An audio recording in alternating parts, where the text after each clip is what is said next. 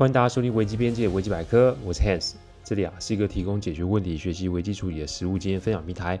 各位的话，请上网 Google 危机边界就可以找到我们，里面不是心法，还有实战的做法，可以让各位累积关于危机处理的知识与能力。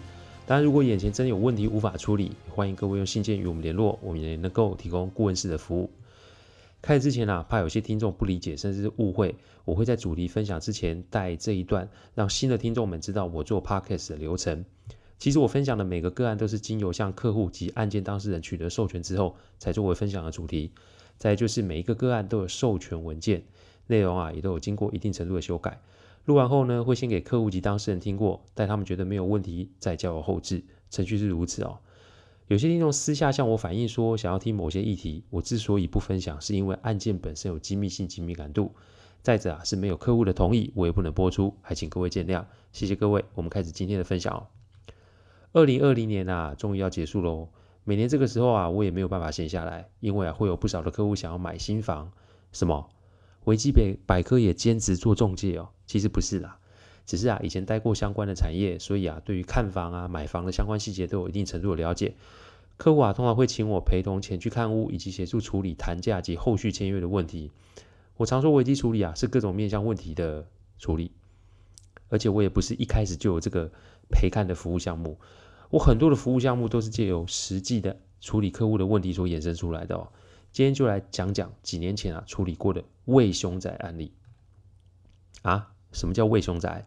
一般不是只有凶宅吗？各位知道，只要是房子里面发生非自然身故的事件，就是凶宅哦，这是法律上的规定。但重点是，各位买房如果知道前任屋主就算是自然身故在这房里，你心里面一定也会打鼓吧？其实我讲的啊，还不是这类的案例哦。我要说的是啊，如果隔壁邻居在其住屋里面发生身故的事件，即使不是发生在你家，请问你的心中是否也会有一丝丝的恐惧呢？今天要讲的就是此类型的案子。先说这跟灵异事件没有关系哦，还请各位不要太兴奋或太恐慌哦。几年前我有个客户，那从欧洲回来，他在海外工作多年，但是接到集团的指令说要回台湾接管分公司的营运。他本身就是台湾人，想说回归故里啊，也算是个美差。于是啊，回来之后就想要买栋房子啊定居。他的老婆是德国人，两人育有一男一女，所以买房的时候呢，就特别注重地段、学区与室内使用品数哦。找了半年，好不容易找到想要的房子，于是啊，他就委任律师协助交易相关事项哦。由于上任屋主的装潢还算是新颖，所以呢，他也没有花时间装潢，两个月后就顺利的入住。但这个事情呢，就是从他入住后的第三个月开始讲起哦。三个月某一天啊，客户回到家，他进厨房的时候闻到一股异味，那这个异味就像是一种物体烂掉的那种气息哦。他与老婆怕是有老鼠死在家里，所以就翻箱倒柜想要找出味道来源。但一个月过去后，结果是连一只蟑螂都没瞧见哦。想说是不是隔壁传来的异味，但是打开窗又闻不到这个味道，所以只好在厨房啊放一台精油喷雾剂先顶着。不过随着时间的进展，这个臭味是越来越重哦。真到后来他受不了的时候，他才去问隔壁邻居说：“哎，你们有没有闻到这种味道？”结果一问，还真的都有闻到这个味道哈。而且有味道的区域都是家中的厨房。客户的新居啊是一层四户，他问了一圈回来后，发现状况没有那么单纯，那只好通报什么管委会前来处理哦。不过后来啊也是不了了之，这个状况又再延续了两个月。这一次是客户的厨房天花板开始出现水渍。不过这个水渍啊是红黑色的水，更重要的是这个水滴下来的时候会发出非常恶臭的味道。于是啊，客户就请人啊把天花板拆开，一打开的时候发现啊有一大片黑色水渍。他们沿着水渍的痕迹去查，结果发现这个水渍是来自于楼上的住家啊。客户啊先是按楼上的门铃，没有人应门，只好又再度求助管委会喽。那管委会一查才发现，哎，这个住户已经半年没有缴管理费，而且信箱的里面的信啊都已经满出来了。后来啊，发现状况有异，只好通报警察来开门查看。听到这里，各位应该已经知道发生什么事了吧？结果进门只闻到非常重的尸臭味，而且啊，在厨房也找到了这个全身已经发黑的住户哦。他是大楼的老住户，儿女啊都在国外，再加上老伴老伴啊前几年就过世了。军人退伍的他有非常强悍的个性跟脾气，他不想增加儿女的负担，所以呢拒绝去国外与他们同住。所以悲剧就这么的发生了哦。管委会主委联络到他远在国外的儿女，那在他们还没有赶回来之前呢，管委会会协助处理相关的事宜哦。只不过关于这湿水流到客户家的事啊，他们也没办法处理啊，所以只好请受灾户的住户们与子女啊再行协商，就是与楼上住户的子女再行协商。客户也没碰过这种事啊，所以只好问我，哎，是怎么处理？哎，我们先把湿水这个事情放在一边，请各位听众想想看，如果你家天花板漏水哦，这是不是很令人困扰呢？一般人遇到此类的状况，都会想要先厘清责任，然后要求肇事者负起责任，对吧？但这通常只会有认知上的争议，甚至是引发冲突，搞到最后就是上法院了。所以从一开始我就设法避免这类的事情发生，特别是受灾户是一户以上。我当时坐在客户家，我给了他以下几点建议哦。第一点，不介意你就恢复原状，介意哦你就搬离现址哦。这个等到楼上的邻居小孩回国，势必就有求偿的问题哦。再加上现在渗漏的不是一般的水，而是湿水，因此这个啊住户的情绪反应一定非常大。求偿其实不是什么新鲜事啊，但是你在求偿之前啊，客户必须要先清楚他想要的是什么，因为眼下其他的住户都是在等着楼上邻居小孩回来做处置。可是这在我看来其实不是一个好方法。哎，湿水不清光，那个味道就会有卫生上的疑虑吧，更不要说哦，因此产生心理上的压力了。所以我建议客户先做决定，如果他觉得这没什么，那就请先动工恢复原状，因为啊，毕竟家人住在里面，环境的整理与清洁是最重要的哦。那如果他觉得待在这里不好的话，接下来就是让房子维持原状，再搬离现在居住的地方。住旅馆其实是个好方法，因为大部分的东西都已经有所准备，所以我给客户一个小时，让他跟他的家人商量。听到这里，一定有听众会觉得，啊，为什么要先做这个动作？诶，其实，在处理这种类似零损的案件的时候啊，假设受灾户是负数以上，那么一开始大家都会同仇敌忾，但时间久了以后就未必是如此，因为没有人啊。不想要拿更多的好处，这是一个人性基本反应。所以你如果不先做前置性的处置，其实事情到最后很会很难收拾的。我跟客户说，基本上楼上邻居小孩啊，最快也要三天可以赶回来。回来之后，你还要处理丧葬事宜呢，这一来一往哦，半个月就过去了。那难道你要放着现状半个月不处理吗？所以我必须要争取时间，在一开始的时候先让客户做决定，这样子才会有办法定出后续的处理程序哦。第二点。在对方办丧事的时候，就是建立关系的好机会哦。基本上这个关系及氛围会非常的微妙。各位可以想想哦，人家父亲往生呢，你再怎么样，他也是商家吧？正所谓死者为大，你总不好在人家忙忙丧事的时候去提赔偿相关事宜吧？所以哦，我就代表客户这个家帮忙楼上的邻居啊，做相关的丧葬事宜，而且啊，我是在他小孩赶回来之前，我就先做了。在我看来，这后面一定会有洽谈相关赔偿的状况，所以只要我先把双方关系打个基础，对方自然就会在协商的过程中陷入被动哦。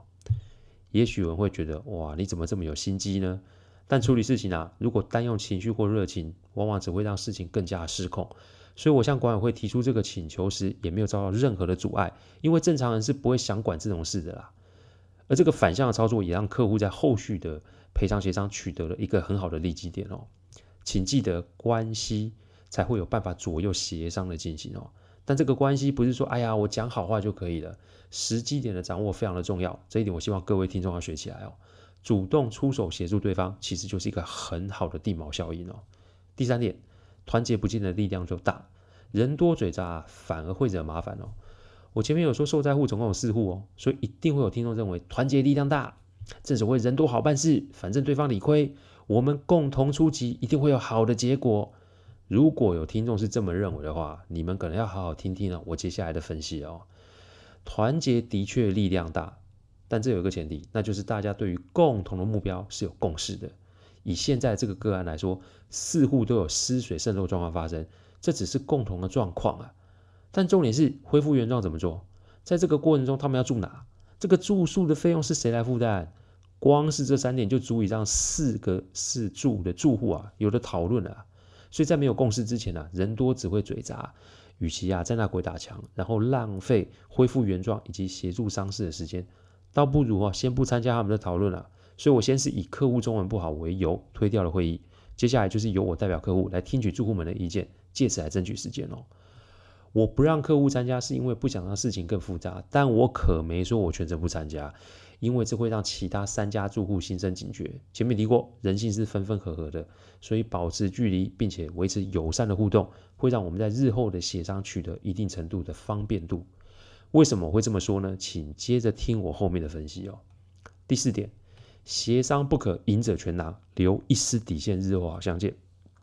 三天后，楼上住户的孩子们回来了，迎接他们的其实是准备妥当的会场及相关事务的办理程序。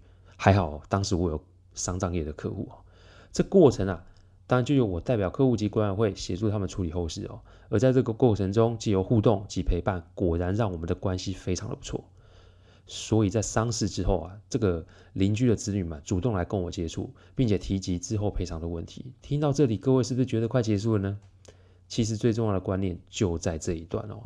四位住户受到损失，子女处理完父亲的事情后，没多久他就会离开。但是我的客户没有意外的话，会在这边住很久呢。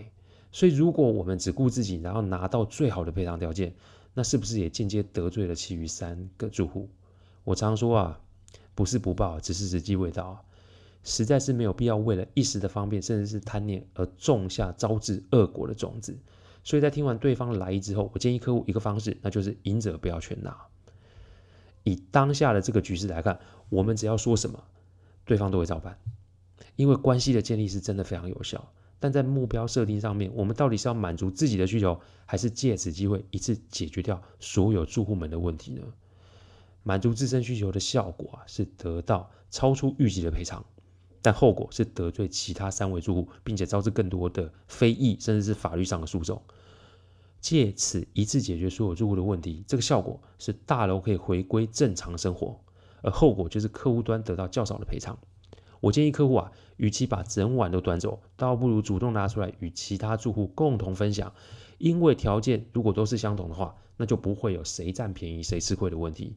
最重要的是，借此减轻赔偿方的损失，也同时让其他受灾户不浪费过多时间去处理这个争议。事情啊，就这么圆满落幕了。楼上房子呢，也在事件发生完三个月后，被同栋其他的住户买下。最重要的是啊。这个成交价并没有低于市值行情，所以啊，住户们担心的房价下跌也没有发生，事情啊，万算是圆满的处理完毕哦。遇到类似的争议啊，你想要求偿那是正常的反应，但所谓的求偿可不是一方要求而另一方就会答应哦。对于人性该有的前置作业，一定要充分才有办法做到各取所需，进而达成协议。下次如果遇到类似零损的案件时，请记得以下的四个步骤：第一个步骤。搞清楚你要的是什么。第二个步骤，与肇事方建立好关系。第三个步骤，不要加入团体，滋生混乱。第四个步骤，不要全拿，记得要分享。感谢各位聆听，听完之后如果有任何的意见，请上我们的网站危机边界留言。我们预计每周一中午会上架一个 podcast 的主题分享。各位有任何想听的主题，也都可以透过留言给我们知道。再次感谢大家，我们下次再见，拜拜。